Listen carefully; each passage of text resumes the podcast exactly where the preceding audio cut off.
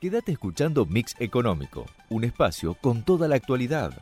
Economía, finanzas, negocios, industria y agro en un solo lugar, con la conducción de Laura Luz Ojeda. Hola, hola, hola, muy buenas noches, bienvenidos a Mix Económico, una vez más aquí como todos los lunes a las 8 de la noche para presentar los temas de la semana. Y hoy eh, tendremos que decir que claramente el tema de esta semana va a ser en materia económica la inflación, el dato de inflación de eh, mayo que se va a conocer el miércoles a la tarde y que justamente el eh, INDEC, el Instituto de Estadísticas y Censos de la Argentina va a eh, informar a las 4 de la tarde como siempre lo hace eh, y bueno, y entonces ahí se sabrá la verdad sobre la inflación de mayo. A ver, ¿qué es lo que está sucediendo hasta ahora? Eh, venimos del 8,4% de abril y desde el gobierno esperan que el resultado de este, de este mes, del mes que acaba de concluir, eh, se encuentre en línea con ese número. Pero lo que ellos plantean es que si se mantiene cerquita del 8,4%, supongan ustedes que incluso 8,5 eh, de mínimamente por encima del indicador de abril, bueno, lo que se va a producir es una desaceleración de la suba. No es que esté bajando, pero ya va a empezar a festejar algo el gobierno nacional y especialmente el equipo económico que como sabemos también se encuentra en campaña eh, dentro de lo que es la fuerza eh, de gobierno actual del Frente de Todos, que lo hemos escuchado a Sergio Massa, el líder del Frente Renovador y ministro de Economía, diciendo este fin de semana en la convención del Frente Renovador que él es candidato, ¿no? Al principio había dicho que quería ser este ungido por todo el espacio, que no, este, que no tenía que haber una paso, pero en este fin de semana dijo si hay paso se competirá en la paso y salió también el equipo económico en distintas eh, entrevistas hoy a decir que por supuesto el referente del espacio del Frente Renovador es Massa y que entonces el Frente Renovador si se va a presentar con alguien es con Massa como candidato, ¿no? Con lo cual ya está dando todas las, eh, las señales de que él se va a presentar como candidato y por supuesto entonces tiene que mostrar eh, algunos resultados. Más allá del resultado que pueda exhibirse en algunos índices, el que, por supuesto, eh, siempre está sobre la mirada de la gente es el índice de inflación. Y esto es lo que se va a conocer este miércoles entonces, en donde lo que, eh, a ver, vamos a ir de a poco. El sector privado está diciendo, la inflación de mayo va a dar 9%. Eso fueron lo que el promedio que aportó el REM, el relevamiento de expectativas de mercado, que es esta consulta a todos los eh, las consultoras económicas que hace el Banco Central y que cada consultora da su informe. En el promedio, aquellas hay algunas que dan menos, otras que dan más, en el promedio da 9% para mayo. Esto indicaría un alza importante, ¿no es cierto? Entonces no se produciría esa desaceleración que está eh, planteando desde Economía eh, eh, Sergio Massa. Pero lo que, y digamos, y por otro lado, eso decimos consultoras privadas, por otro lado, ayer la UMED dice que el índice de los trabajadores de inflación de mayo da 9,1%, es decir, que están bastante cerquita. Eh, ¿Qué es lo que dice el Banco Central?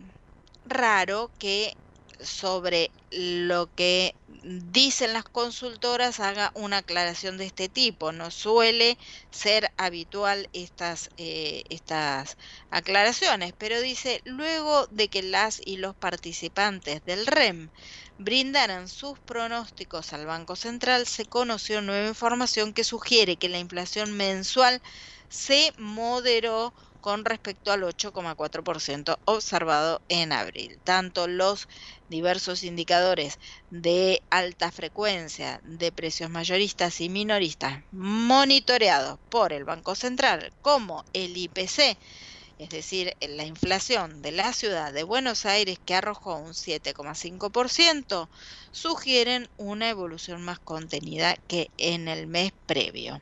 Bueno, veremos a ver qué es lo que sucede. Lo que sí está claro, además, es que eh, el, gobierno está apuntándole, pero con muchísima fuerza a todo lo que es el, eh, el, sector de alimentos, eh, además de ir por los carriles que ya hemos analizado la semana pasada con eh, bueno las propuestas eh, alrededor del mercado central para tener precios de referencias y que eh, sea más accesible lo que es fruta y verdura especialmente estacional en digamos en línea para para el comercio minorista y para los individuos en particular eh, la presión se está abordando desde todos lados y hoy, por ejemplo, se conoció que la Secretaría de Comercio multó por 180 millones de pesos a cuatro empresas de consumo masivo. Esto lo hizo entonces el área que está a cargo de Matías Tombolini y las empresas que eh, fueron multadas se trata de Molinos Río de la Plata, Procter Campbell, Arcor y Sarcor.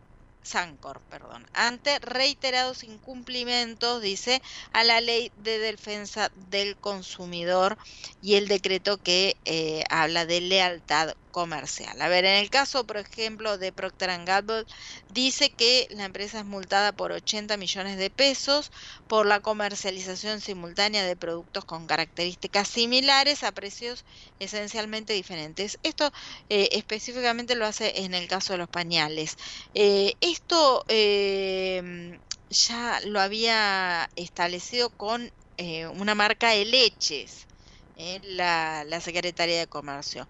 En el caso de Molinos Río de la Plata, hace también alusión a productos mellizos en el caso de fideos, eh, con iguales características, pero que hay una diferencia en el precio, con lo cual le aplica una multa de 15 millones. En el caso de Arcor, fue sancionada por 12 millones de pesos ante la falta de respuesta a requerimientos por incumplimientos de precio en el programa Precios Justos.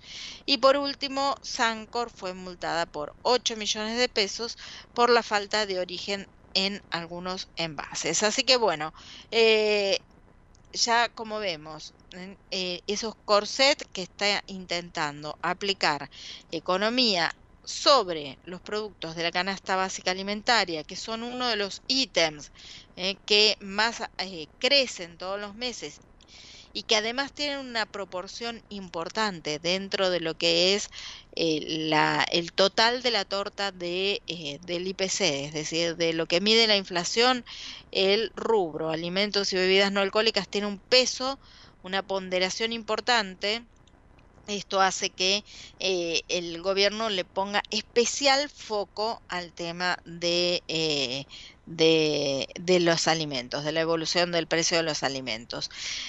En este sentido, el objetivo, más allá de bajar la inflación, es, por supuesto, eh, lograr que tener un índice o una situación, una recomendación eh, que le haga más eh, amigable y que pueda mostrar un logro de la gestión de Sergio Massa. Pero vamos a decir todo, ¿no? La realidad también de eh, lo que de, de, lo que somos como país.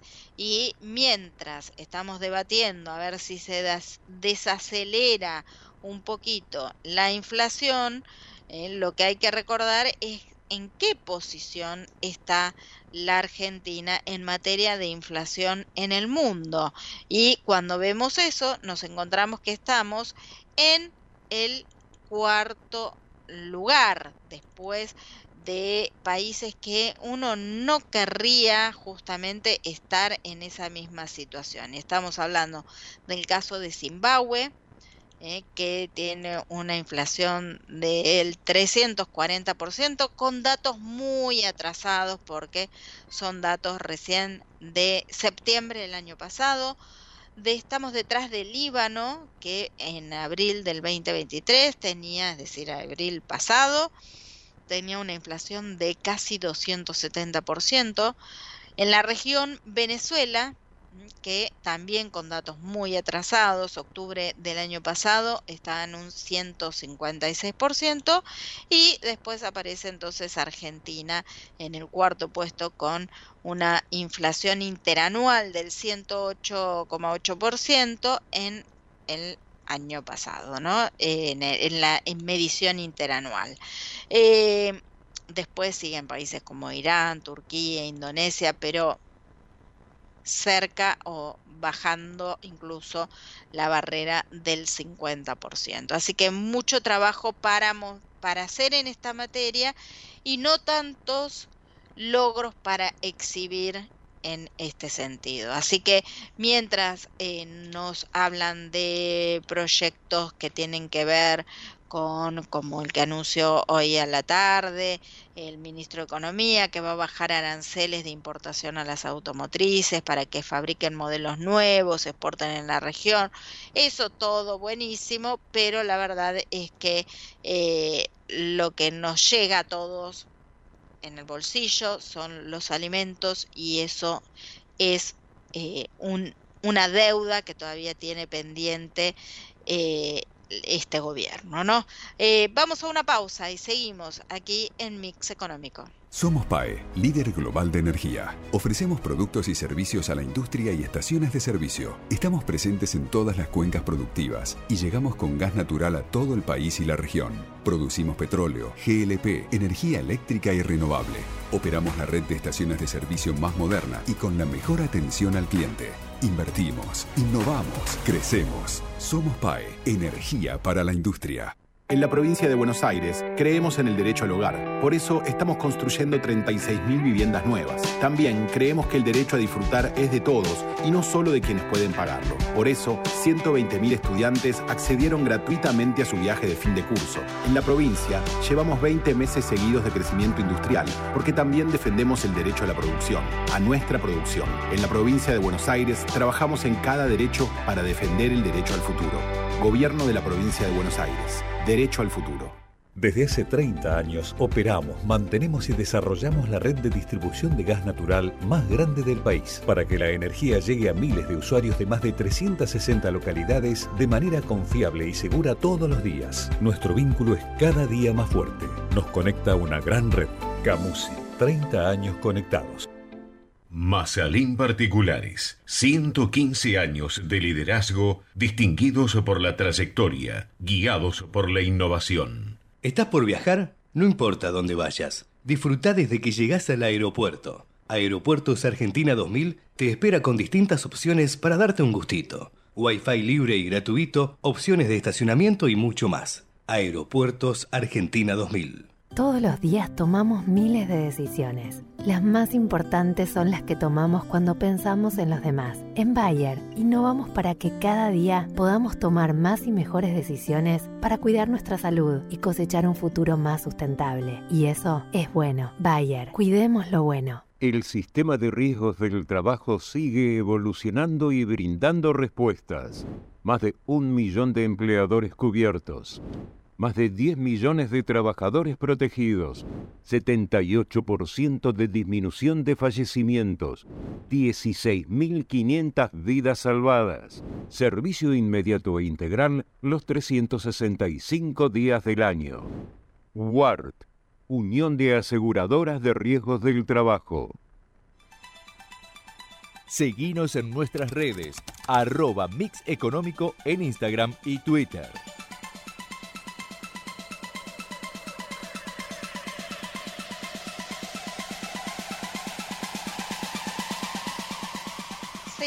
Aquí en Mix Económico y bueno, vamos a hablar ahora de información financiera y para eso estamos con Santiago Llull, que es analista de mercados y nos va, va a explicar bien qué es lo que está pasando con el mercado, ¿no? Los bonos en dólares eh, están eh, están muy activos, están subiendo. Obviamente que el precio eh, es todavía es, es, barato. Vamos a, preguntarle a él. Pero bueno, otra jornada más de bonos en dólares que eh, avanzan en tendencia positiva y que, eh, y que bueno, están dando un resultado de en lo que va del mes ya un 10% de ganancia. Buenas noches Santiago, ¿cómo estás? Laura Ojeda. Laura, ¿cómo estás? ¿Me escuchas bien? bien? Laura, ¿me escuchas bien? A ver, a ver si te escucho de seguido. A ver si me escuchás ahora bien. Perfecto, perfecto. Bueno, ¿qué bueno, pasa? ¿Estamos contentos en el mercado? En el mercado estamos contentos. A ver, estamos con precios cuyas PIR de estos bonos están dando una ganancia enorme. El otro día hacía una cuenta, una cuenta de almacenero que no deja de ser real, pero es una cuenta con un, una trampita. Hoy comprando bonos eh, soberanos estarías comprando dólares a 109 pesos. Una cosa que, si bien obviamente la trampa es el valor tiempo del dinero, porque estos dólares los recuperarías recién en el 2030, siete años vista, estarías comprando a 109. ¿Por qué es esto? Porque los bonos están en muy bajo precio respecto de la reestructuración que fue 51 en 51 dólares y hoy estás muy por debajo de ese, de ese número. Se ve una recuperación en bonos tendiente a esto. El riesgo es alto, pero con un cambio de rumbo es posible que estos bonos tengan otro apetito inversor desde, desde el exterior, sobre todo. Tengamos en cuenta lo siguiente, son bonos que vencen en el 2030, por ende no hablamos de este gobierno ni del otro, el que debería eh, pagar la deuda. Claro. Y también tengamos en cuenta lo siguiente, este año es un año muy atípico, donde si yo te dijera que pudiera poner hoy 20 mil millones de dólares de reserva a la economía argentina, estaríamos en otra situación. Por ende, el año que viene, seguramente con perspectivas de no sequía y con, con un eh, escenario diferente, por lo menos de no incertidumbre política desde, desde ya, eh, Argentina tiene todo para, para seguir en, en una senda de, de, crecimiento que se vio obviamente frenada por muchos motivos, pero que tampoco logramos crecer este, hace bastantes años. Claro.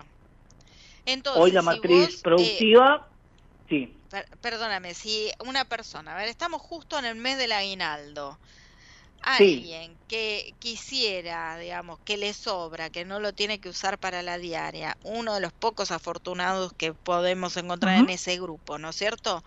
Eh, tiene que hacer inversiones de largo plazo, vos le dirías los bonos en dólares es una buena alternativa.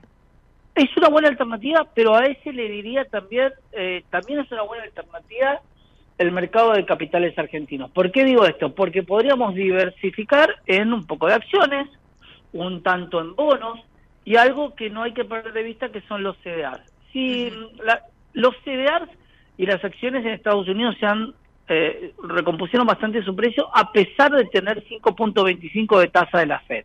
Quiere decir que a medida que la Fed saque la presión de la tasa en función de controlar la economía, el mercado puede seguir creciendo. Entonces, ¿por qué no diversificar en diferentes activos? Ahora, vos me preguntás, ¿los bonos argentinos son una opción? Sí, porque si yo voy al, a lo que se llama condiciones de emisión, que es el prospecto de emisión de los bonos, dice que me va a devolver 100 dólares de acá al 2030 y me, me va a pagar 4 dólares con 19 de interés. 4 dólares con 19 es muy poco, sí, claro, recordad que la reestructuración, los bonos que pagaban, pagaban alrededor del 7 u 8%, en un mundo de un bono del Tesoro de Estados Unidos con un 2 como mucho que estaban pagando, quiere decir que era otro mundo. Hoy estos bonos argentinos no es tanto la renta, el incentivo que tienen, sino la TIR, porque el precio que tienen hoy es muy bajo. Claro. Entonces, ese es el atractivo, el que tienen estos bonos. ¿Son para eh, gente arriesgada? Sí, porque lo que el mercado de alguna manera descuenta una nueva reestructuración, que por cada lámina que compres vos de 100 dólares, el Estado no te va a devolver 100 dólares. Pero si valen 25 o menos de 25 y me lo pagás 50, estaría ganando el doble. ¿En qué gano? En dólares, porque también cuando uno habla de que es el 50% en dólares, tengamos en cuenta que en nuestro país el gran miedo es cuánto va a valer el dólar dentro de siete años. Bueno, esa, esa ecuación la tenés resuelta comprando bonos. Si el gobierno de turno o el Estado paga su deuda emitida en dólares. Ahora, ¿cuánto vale el dólar? Es eh, un tema que no te tiene que preocupar porque vos te van a dar billetes. Si el dólar vale mil o dos mil o cinco mil, será una cuestión aleatoria. Vos vas a recuperar dólares. Dólares. Y además compraste en pesos. Y compraste en pesos. Bueno, y una de las cosas que mucha gente tiene que entender es que si vos tenés una deuda en dólares, cosa que algunos me han planteado, mirá, yo debo dólares, bueno, no hay chance alguna de que aunque tengas una deuda en dólares, que sea un viaje o lo que fuere, vos no estés parado en una moneda que no sea dólares. Ahora, si no debes dólares y tenés pesos, eh, la posibilidad de la tasa de plazo fijo tampoco es una mala inversión, teniendo en cuenta que electoralmente vas a tener que retrasar un poco el tipo de cambio, porque si no se te va a traspasar a, precio. O vas a tener seguramente eh, el miércoles una noticia que puede llegar a impactar, porque podría llegar a haber no solamente un estancamiento en, la aceleración de la inflación, sino que podría bajar aunque sea unas décimas. Si eso se consigue... ¿Eso es lo que cree el mercado o eso es lo que cree Santiago Llull? Eso es lo que está creciendo el mercado. ¿Por qué? Mira. Porque analiza que 7,5 fue eh, la inflación de Cava y hay dos datos diferentes entre las eh, consultoras privadas y el Estado, que tiene que ver con el impacto de la primer suba de, eh, del tipo de cambio, que está descontada de alguna manera por el Estado y no por las em, privadas, por las consultoras privadas. Vamos a ver, viste que esto los pronósticos son pronósticos y se convierten en realidad en el momento que te dan el dato. Eso es lo que el dato hoy podría traer. No va a cambiar la ecuación, porque si tenés una décima, dos por encima o por debajo, no va a ser al hecho puntual de que bajes la inflación, porque obviamente estamos muy por encima del 130, 140% de inflación anual. no va a cambiar nada, pero sí va a cambiar porque seguramente eh, esos números son los que van a preceder eh, la postulación de Sergio Massa, ministro de Economía, devenido en, en candidato, y veremos a quién, quién queda en el Ministerio de Economía. Si esto es uno de los pronósticos que se está viendo, ¿no? Y, y las personas están mirando la política. Y, y, entonces en ese sentido, ponele, ¿no? Porque, y me sumo a también a, declaraciones que hizo hoy, bueno, un otro hombre de mercado que ya hemos entrevistado acá en el programa, como es Javier Timerman de AdCap, ¿no? Y dice que el mercado eh, lo quiere, como que lo, lo tiene bien apreciado a Massa. Sí, hablé con él. que lo tienen bien apreciado para hacer campaña. ¿Qué puede pasar? Bueno, mira, mira cómo son las cosas. Justo hablé con Javier hoy por, por este, desde el canal económico. Eh, y otra de las cosas que también pensábamos, ¿no? Cuánta o qué poca memoria tiene el mercado a veces, porque yo le digo, pero entonces el indulto a Sergio Massa se lo están dando después de la renta financiera. Creador de la renta financiera que tiró al mercado eh, realmente para atrás en aquel momento. Hoy Sergio Massa es una persona que al mercado no le cae mal. Por lo menos no le cae mal. Sí. Y eso es mucho decir. Claro, pero se estaría yendo para hacer campaña en caso de que realmente se postule en las PASO, que electo, ponele. No le cae mal en todo sentido, no como ministro de Economía, no le cae mal como, como político. Porque acá hay una cosa, estamos hablando de que Sergio Massa tiene una cuestión realmente de fondo, y no de, fondo de profundidad, de que el Fondo Monetario Internacional le dé el dinero para poder llegar a diciembre. Eh, la situación es muy tensa en economía, y vos sabés, Lau, que las medidas que se toman a veces se toman contra las cuerdas y no son las mejores decisiones. Eh, si la economía sigue presionando... porque hay ciertas dudas, ¿no? Hay cierta postergación en ese anuncio que se estaba esperando, te diría que ya en estos días y que evidentemente eh, se muestra postergado, ¿no? Por parte del Fondo Monetario. Esa es la palabra. Hay una postergación en la toma de decisiones del Fondo Monetario Internacional pendiente a a quién le estoy prestando. ¿Qué es la Argentina hoy? Es un país en el número 144 en el ranking de libertad financiera. Es un país entre los mayores que tienen inflación en el mundo, es un país impredecible en el tipo de cambio, es un país que tiene un presidente y una vicepresidenta que no tienen relación y que mandan fórmulas diferentes hacia las pasos y un ministro de Economía que eh, supuestamente es la mejor opción para el oficialismo. Y a su vez, un oficialismo que se sigue poniendo en las provincias un Javier Milei, una libertad de avanza que eh, defrauda en las provincias y entonces ese gran cóctel, el Fondo Monetario dice, ¿a quién le voy a prestar la plata? Por más que yo tenga que prestarla igual, porque ya estoy eh, entre Argentina y Egipto condicionado en el 70% de la capacidad prestable del fondo, y no va a tener muchas opciones que...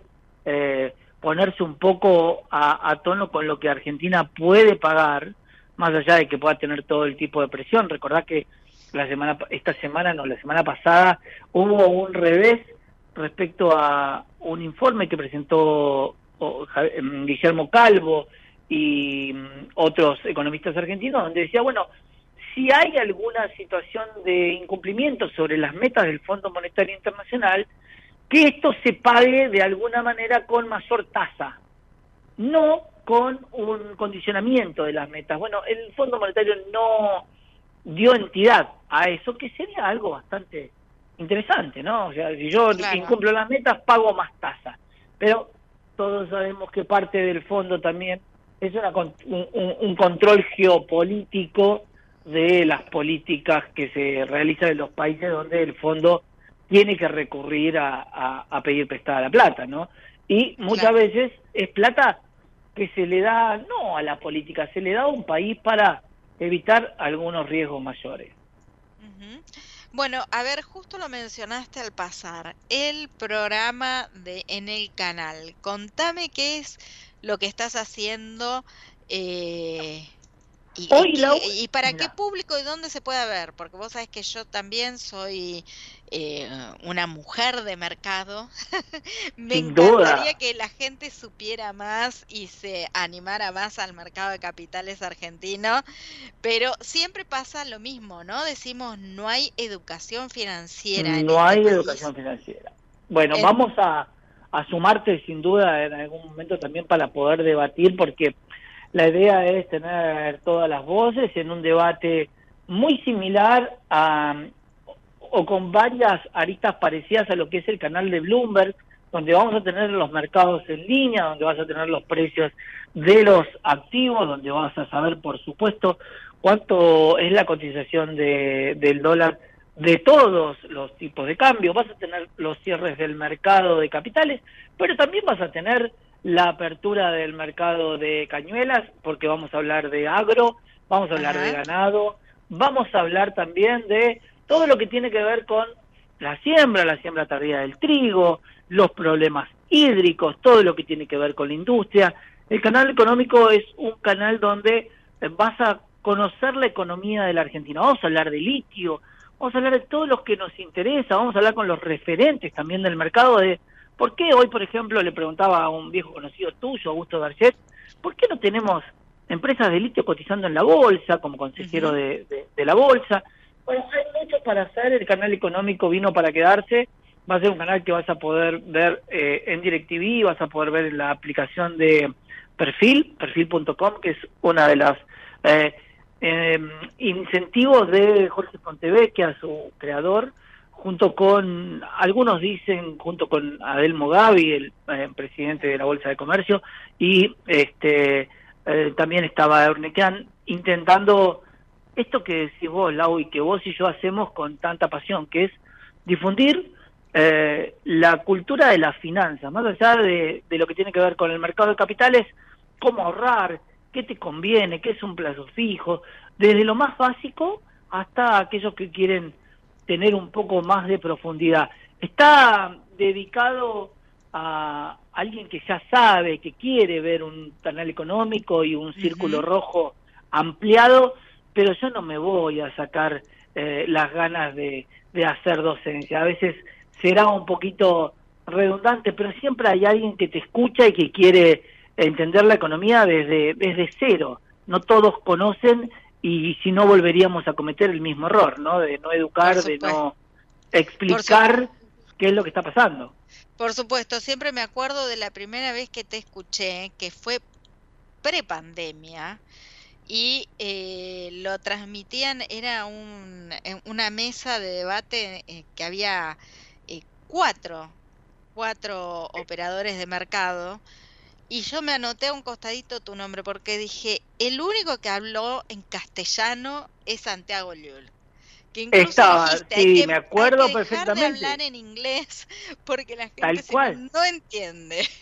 De hecho había, mira, mira cómo es el mundo y cómo pasa el tiempo que uno de los de esos oradores que sí habla en castellano y habla para mucha gente, eh, también hoy es un candidato de la política y firme en la capital federal.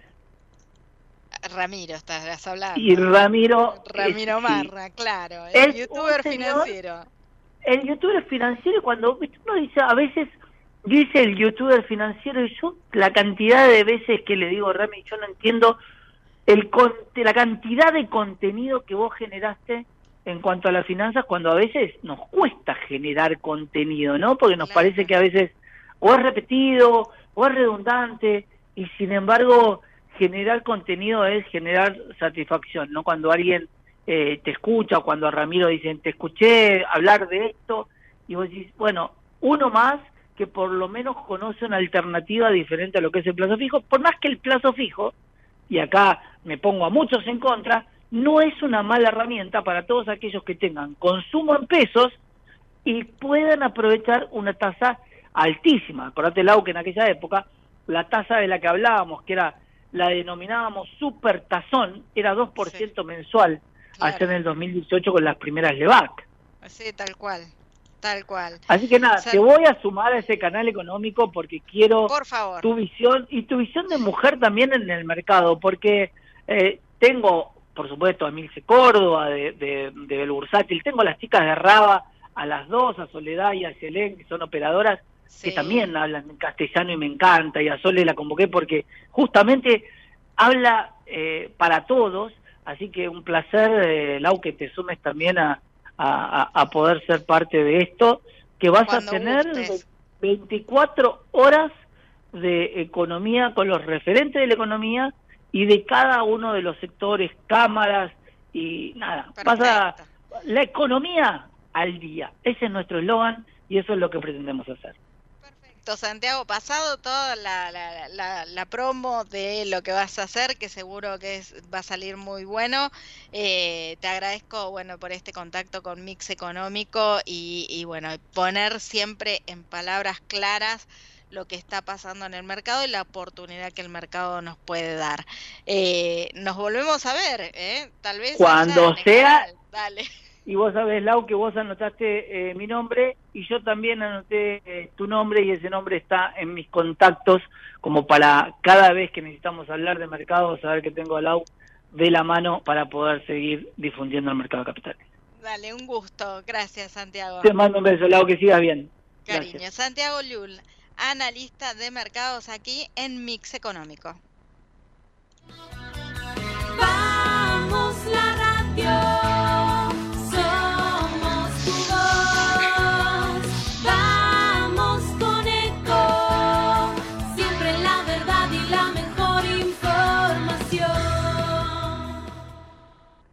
¿Cuándo fue la última vez que te tomaste un respiro para ver un amanecer?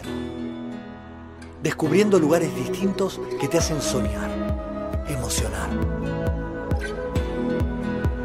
Lugares que se convierten en felicidad cuando compartís ese momento con amigos. ¿Cuánto hace que no te tomas un respiro para descubrir algo distinto? Catamarca es mucho más que un destino. Cuidar es la herramienta digital del Ministerio de Salud. Descargala en tu celular a través de tu App Store o Google Play y carga tus datos. La aplicación te permite hacer un autodiagnóstico, acceder a tus certificados y consultar el resultado de tu hisopado. Ahora podés acceder a la información provista por el Ministerio de Salud y ver tu diagnóstico COVID-19 de forma rápida y sencilla. App Cuidar. Sigamos cuidándonos. Gobierno del Pueblo de Merlo. Intendencia Menéndez. Informate en ecomedios.com. Seguinos en Facebook. Ecomedios Live. Día a día, seguí toda la actividad económica y financiera en nuestro portal mixeconómico.com.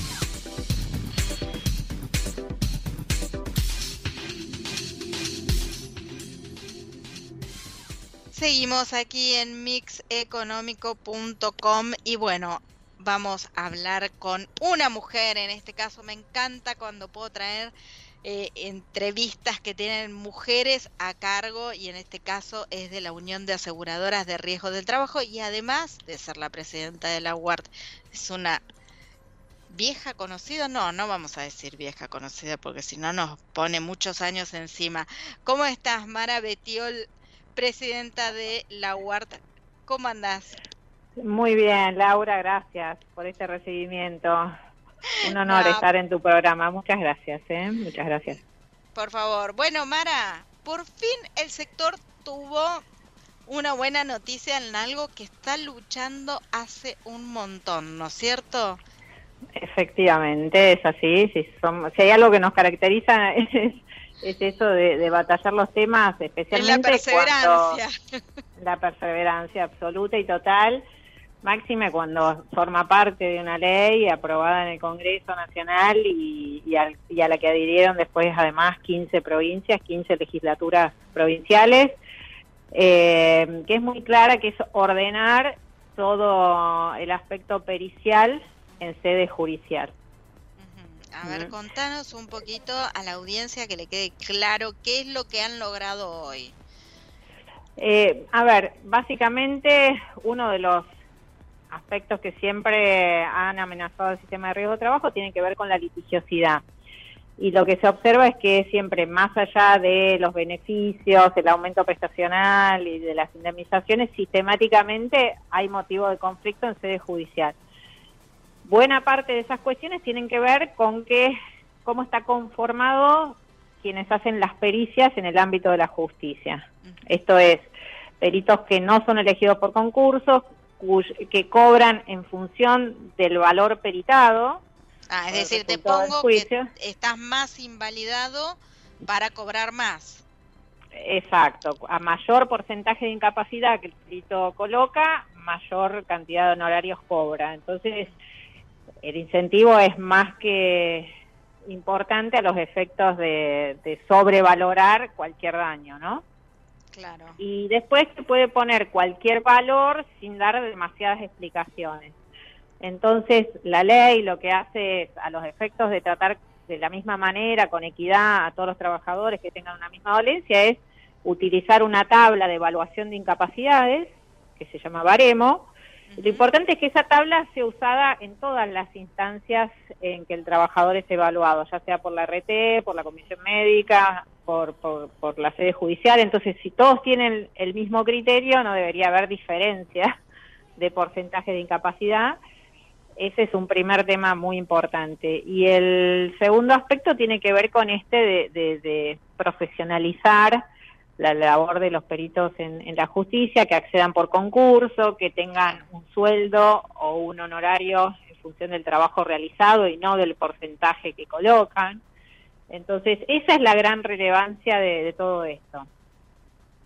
Obviamente, eh, tiene que es la primera provincia, a pesar de que ya son 15 las que adhirieron a la ley y que Ciudad de Buenos Aires lo debiera hacer cumplir la Corte, tampoco lo hizo, también está en falta, eh, la Corte Nacional. Entonces, eh, la verdad es que uno lo que debería esperar ahora es que ya no haya diferencia de criterios, no estén los incentivos perversos estos de, de colocar un porcentaje mayor y debiera con el tiempo bajar la cantidad de, de juicios que hay en la provincia de Mendoza, ¿no?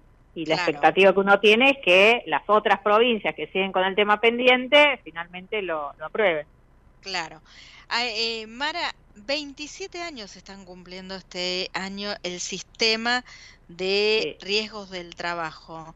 Eh, para la. Argentina, que, que algo dure 27 años es casi eh, insólito, ¿no? Además de, bueno, por supuesto, un gran logro para, para el sector. Eh, ¿Cómo lo están viviendo ustedes? Sí, a ver, es, es, es muy importante y el principal sostén del sistema, que, que como bien decís, 27 años en Argentina es lo que por ahí en otros países pasa en 100 años, acá pasa siempre en tiempo más corto, son muy intensos. Eh, que también, viste, hay un, un- una base importante en el servicio, en la valoración del servicio que hacen las empresas, que son las que contratan el RT, como así también los trabajadores atendidos, ¿no? Entonces, toda esa cuestión es la que siempre protegió mucho al sistema y por eso es que independientemente de- del signo político, las fuerzas políticas que tuvieran de gobierno, siempre se, se trató de cuidar al sistema, más allá de los embates judiciales, ¿no? Entonces, y tiene que ver con eso, con bajar la, la cantidad de accidentes, es decir, que la prevención funcione de una manera eh, sistémica y mm, hoy por hoy la baja en el índice de fallecidos roza el 80%, es decir, es una barbaridad en, en tan corto tiempo y en un sistema con tantos vaivenes. Se han salvado 16.500 vidas, el hecho de que la prestación sea integral, sin copago de por vida, mientras el trabajador la necesite, eh, la prestación médica, la prestación dineraria en reemplazo del salario o después la indemnización se, actualiza automáticamente. Son todas cuestiones que han colocado al sistema, digamos, eh, en, un, en un lugar en el que quienes lo usan lo, lo defienden y, por eso es que uno sigue luchando contra la litigiosidad y esas cosas, ¿no? Claro, eh, digamos, eh, en cuanto, mm, hablemosle a, a los oyentes, en cuánto bajó esa litigiosidad y todo el trabajo que hacen, ¿no? Porque además, eh, para bajar esa litigiosidad es que el- las ART, eh, conjuntamente con las empresas eh, donde cada uno de los trabajadores se desarrolla, tuvieron que implementar un montón de acciones, ¿no? No fue de un día para el otro tampoco. Claro, claro. Sí, la verdad es que mm, por eso cada actor tiene su rol. eh, o sea, los empleadores son los responsables de cumplir con las normas, las normas de higiene y seguridad, la superintendencia de regular y fiscalizar, las RTs de, de asesorar, eh, en materia de prevención, de cumplir con, el otorgamiento de prestaciones. Entonces, eh, todo aquello vinculado con el servicio, con la prevención, con las prestaciones, con la atención de la gente, digamos, no hay cuestionamiento ni, ni es, es un, un valor muy fuerte y muy, eh, digamos, defendido por quienes además lo usan. El, el, la amenaza es siempre la litigiosidad, que sin perjuicio de lo que uno vaya trabajando en mejora de beneficios, en, bajar los índices de accidente, en bajar los índices de fallecidos, se da la paradoja de que la litigiosidad aumenta, que los juicios aumentan, continúan aumentando. O sea, como que es algo exógeno, como no tiene que ver con el servicio, con las cuestiones que brinda la, la RT. O sea, esta ha sido una constante, yo diría, en los últimos 20 años del sistema, a partir de los, de los fallos Castillo y demás. Entonces, eh, no importa la calidad de servicio que uno dé, no importa el nivel de, de atención que uno que uno tenga, no importa que, que, que, los accidentes bajen, parece ser que la litigiosidad tiene una vida propia, diferente, y mm, bueno, y es por eso que, que uno intenta eh, atajar todos estos temas desde, desde el lugar que se puede, obviamente desde lo técnico, siempre con, con normas que tienen una, un basamento doctrinario y jurisprudencial, ¿no es cierto? Bien. Pero bueno, en este caso estamos con, con esta cuestión que, que hoy por hoy es parte del incumplimiento de, de la mayoría de las de los tribunales superiores de las provincias, ¿no? Claro, y que se tienen que, eh, digamos, no, no sí. hay nadie hoy por hoy que tampoco los esté presionando, ¿no? Más allá de, porque es la, la propia, es la, son la, el, propio la, es la propia, que tiene que aplicar. Claro, claro, claro. La y, Corte de cada provincia y en el caso de Cava, la Corte Suprema de Justicia de la Nación. Están en incumplimiento con lo que está previsto en la ley, la ley nacional, y en las leyes de cada una de las de las provincias. La primera en cumplir es, es Mendoza. Es Mendoza. Ahora, no, no, quiero meterte en un brete, ¿no? Pero digo, qué eh, paradójico que justo las cortes de cada provincia eh, son las que están incumpliendo la ley. Sí, es así de, de literal, no es que, o sea, la ley nacional más la ley de cada una, más las leyes de cada una de las 15 provincias que adhirieron, establecen que eh, los supremos tribunales de cada una de las provincias tienen que conformar el cuerpo eh, médico forense o el cuerpo de peritos en el ámbito de la justicia. Y que ese cuerpo de peritos, esto, cobre en función de, del trabajo realizado o tenga un sueldo independientemente del porcentaje de la pericia, que usen el baremo y que sean designados por, por concurso. Esas tres cuestiones así de claritas están en la norma y es lo que tiene que cumplir, o sea, no es que uno eh, está elucubrando algo raro, es decir, lo único que estamos pidiendo es que se cumpla con lo previsto en la norma. Claro. Increíble. Mara, bueno, me felicitarte porque eh, van a festejar, se me ocurre, este año por eh, por los 27 años y bueno, y por este primer pasito que han dado en una larga lucha, ¿no? Porque hace ya cuánto tiempo que están Sí, sí, hace este seis años y bueno, y muchos periodistas especializados en el tema, entre los cuales estás, obviamente lo conocen desde hace un montón y y bueno, nos han escuchado desde entonces insistir con este tema, desde el mismo momento que se aprobó la, la, reforma. Bueno, acá está, tenemos un primer caso y es muy importante, aunque haya venido con seis años de demora, pero acá estamos. Y ahora que siga el resto. Sí, que siga el resto porque no es gratuita esta, esta demora, es decir, se pierden muchos recursos del sector empleador, del sector trabajador, se generan muchas injusticias por esta demora. Entonces, no es gratuita, no da lo mismo que cumplan o que no cumplan. Claro, por supuesto. Mara, un gusto como siempre hablar con vos. Te mando un cariño El grande. gusto es mío. Muchas gracias. El gusto es mío. Buenas noches. Gracias. Buenas noches. Mara Betiol, presidenta de la Unión de Aseguradoras de Riesgos del Trabajo, aquí en Mix Económico.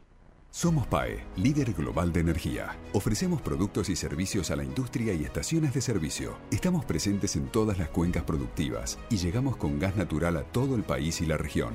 Producimos petróleo, GLP, energía eléctrica y renovable. Operamos la red de estaciones de servicio más moderna y con la mejor atención al cliente. Invertimos, innovamos, crecemos. Somos PAE, energía para la industria. En la provincia de Buenos Aires creemos en el derecho al hogar. Por eso estamos construyendo 36.000 viviendas nuevas. También creemos que el derecho a disfrutar es de todos y no solo de quienes pueden pagarlo. Por eso, 120.000 estudiantes accedieron gratuitamente a su viaje de fin de curso. En la provincia llevamos 20 meses seguidos de crecimiento industrial, porque también defendemos el derecho a la producción, a nuestra producción. En la provincia de Buenos Aires trabajamos en cada derecho para defender el derecho al futuro. Gobierno de la provincia de Buenos Aires. Derecho al futuro. Desde hace 30 años operamos, mantenemos y desarrollamos la red de distribución de gas natural más grande del país para que la energía llegue a miles de usuarios de más de 360 localidades de manera confiable y segura todos los días. Nuestro vínculo es cada día más fuerte. Nos conecta una gran red. Camusi, 30 años conectados. Masalín Particulares, 115 años de liderazgo distinguidos por la trayectoria, guiados por la innovación. ¿Estás por viajar? No importa dónde vayas. Disfruta desde que llegás al aeropuerto. Aeropuertos Argentina 2000 te espera con distintas opciones para darte un gustito. Wi-Fi libre y gratuito, opciones de estacionamiento y mucho más. Aeropuertos Argentina 2000. Todos los días tomamos miles de decisiones. Las más importantes son las que tomamos cuando pensamos en los demás. En Bayer, innovamos para que cada día podamos tomar más y mejores decisiones para cuidar nuestra salud y cosechar un futuro más sustentable. Y eso es bueno. Bayer, cuidemos lo bueno. El sistema de riesgos del trabajo sigue evolucionando y brindando respuestas. Más de un millón de empleadores cubiertos. Más de 10 millones de trabajadores protegidos. 78% de disminución de fallecimientos. 16.500 vidas salvadas. Servicio inmediato e integral los 365 días del año. WART. Unión de Aseguradoras de Riesgos del Trabajo. Seguí escuchando Mix Económico con la conducción de Laura Luz Ojeda.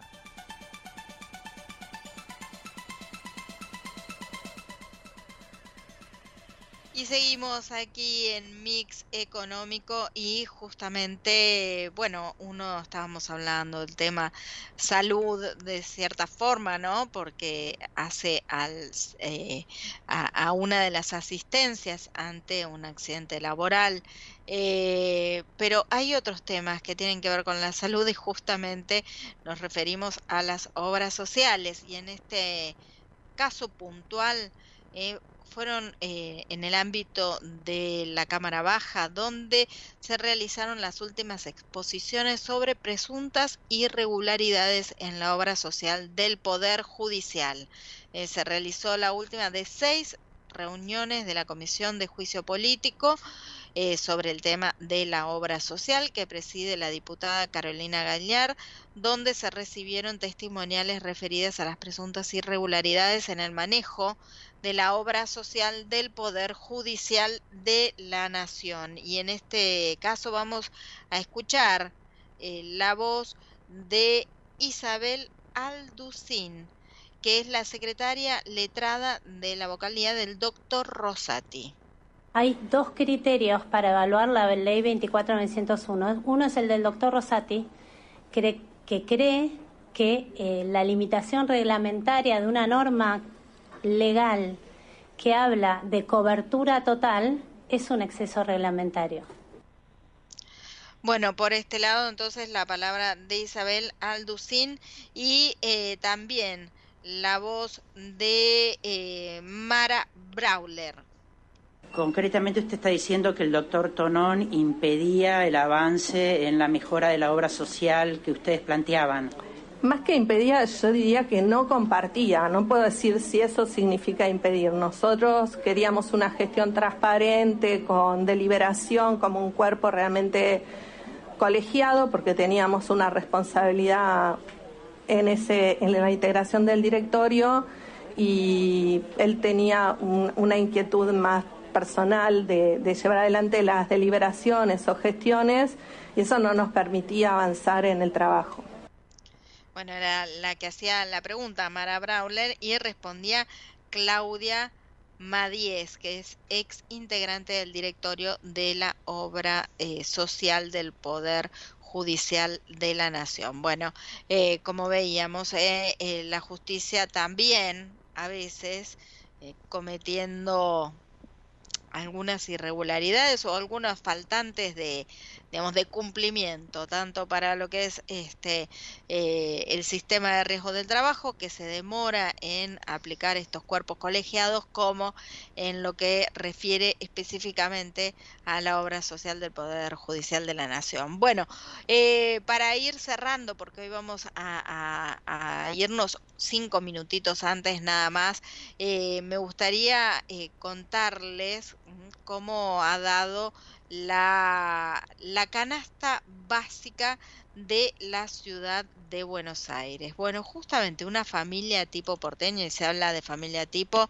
en el estereotipo com- completo, ¿no? Es decir, un matrimonio, hombre, mujer y dos hijos a cargo. Eh, bueno, justamente requirió una familia constituida de esta forma de casi 350 mil pesos en mayo para ser clase media. ¿m? Estamos hablando de 350 mil pesos. Eh, hay un montón de gente que, un montón de familias que no llegan entre los dos ingresos, suponiendo que trabajan tanto el hombre como la mujer, el matrimonio, o hablemos, si queremos, también de matrimonio igualitario, lo que fuere, que no llegan a esta cifra, 350 mil pesos. Es lo mínimo que tenés que ganar en la ciudad de Buenos Aires para ser clase media. Eh, por otro lado, la canasta básica total tuvo un aumento del 6,73% respecto a abril. Y para no ser indigente en la ciudad de Buenos Aires, según la Dirección General de Estadística y Censos de la ciudad, se requirieron ingresos por 125 mil pesos. También siempre considerando que estamos hablando de esta familia tipo. ¿eh?